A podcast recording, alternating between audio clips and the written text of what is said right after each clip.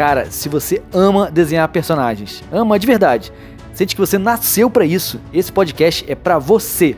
Fica tranquilo que a gente tá junto nessa missão. Aqui eu vou compartilhar todos os meus segredos, toda a minha rotina e como eu faço entre uma crise e outra para pagar os meus boletos. Eu sou Bernardo Prata e tá começando o Missão Personagem de hoje.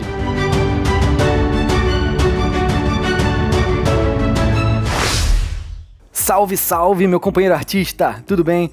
Hoje eu vou falar sobre o mercado de trabalho para um designer de personagens. Então, se você quer mergulhar de cabeça nessa profissão incrível, cola o ouvido aqui nesse episódio.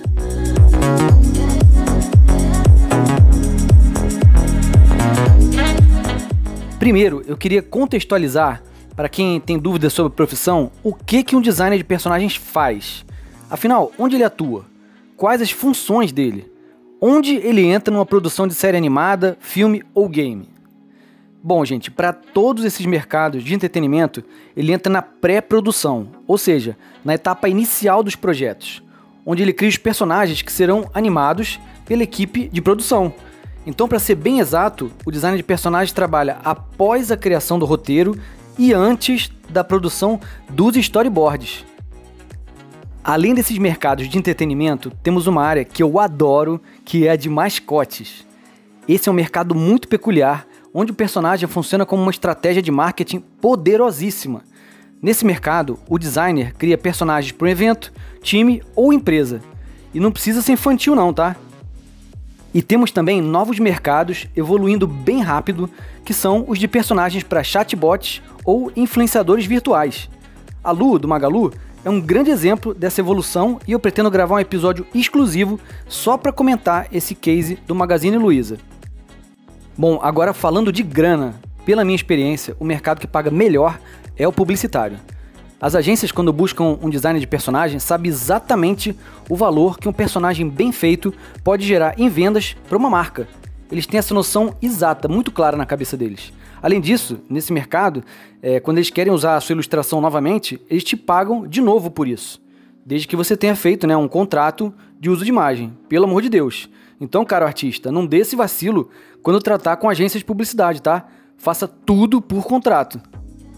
Agora, caro artista, eu queria te dar um aviso que vai bugar a sua mente, tá? É o seguinte, ninguém compra personagens, tá? Isso é sério, anota isso aí. Eu, infelizmente, só aprendi isso depois de muito tempo. O que as empresas compram, na verdade, é criatividade, comunicação divertida, humor e estilo. É isso que você deve vender. É assim que você deve se posicionar e é assim que você deve montar o seu portfólio. Aqui no estúdio, graças ao método que a gente usa, a gente transforma qualquer coisa em personagem. Pode ser um conceito, um problema, pode ser o público-alvo, pode ser uma emoção, um produto e até um serviço. E já são, gente, 22 anos fazendo isso. Cada personagem a gente encara como um verdadeiro filho que a gente põe no mundo. E é assim que a gente vai cumprindo a nossa missão, que é espalhar alegria e diversão através dos personagens que a gente cria. Todos os artistas que trabalham aqui estão conectados com esse propósito.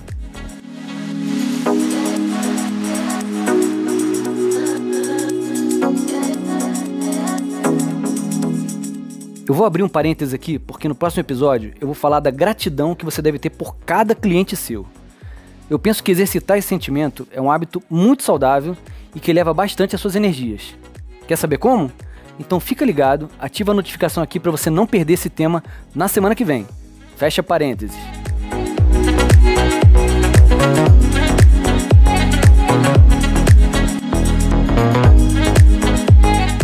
Agora, tem uma coisa muito importante que vai te destacar perante os olhos de qualquer mercado, que são os seus trabalhos pessoais, ou também conhecidos como trabalhos autorais. Nesse tipo de trabalho, você tem liberdade total para extrapolar sua criatividade, e isso, como eu já disse antes, é uma coisa única. Você tem um repertório único, você tem uma visão única sobre a sua arte. Então, se você está procrastinando a criação do seu portfólio por falta de trabalho profissional, para com isso, cara.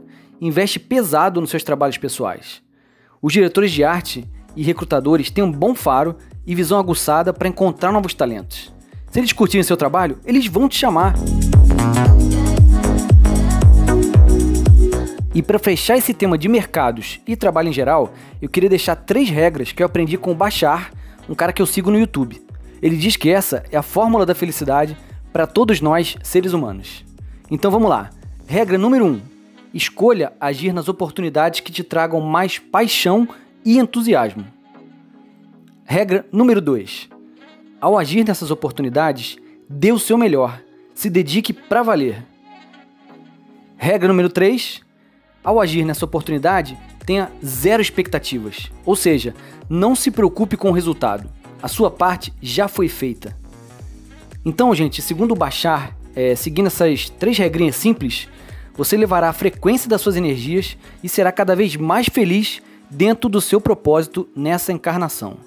Ah, eu esqueci de falar, mas o Bachar ele é uma consciência alienígena que é canalizado pelo americano Daryl Anka há mais de 20 anos, tá?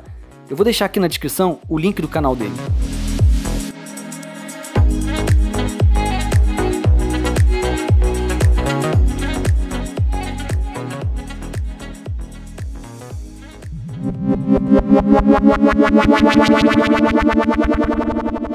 Você que chegou até aqui, muito obrigado pela sua audiência e pelo seu tempo.